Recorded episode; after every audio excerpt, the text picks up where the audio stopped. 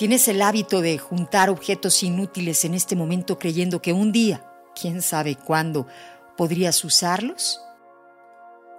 Tienes el hábito de guardar ropa, zapatos, muebles, utensilios domésticos y otras cosas del hogar que ya no usas hace muchísimo tiempo. Tienes el hábito de guardar resentimientos, tristezas, miedos, entre otras cosas más. No hagas eso. Es antiprosperidad. Es preciso crear un espacio, un vacío, para que las cosas nuevas lleguen a tu vida es preciso eliminar lo que es inútil en ti, en tu vida, para que la prosperidad venga.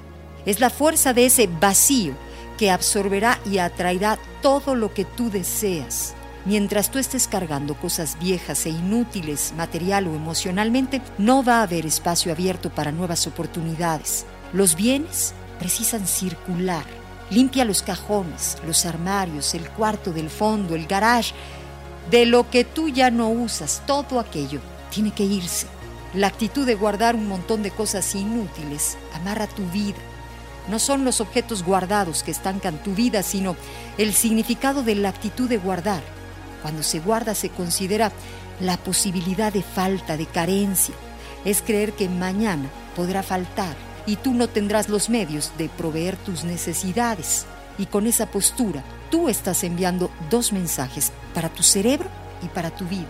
Uno, tú no confías en el mañana. Dos, tú crees que lo nuevo y lo mejor no es para ti, ya que te alegras con guardar cosas viejas e inútiles. Deshazte de todo lo que perdió color y brillo y deja entrar lo nuevo a tu casa y dentro de ti mismo.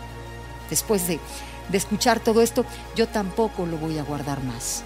Mandémoslo a otros y que fluya la energía.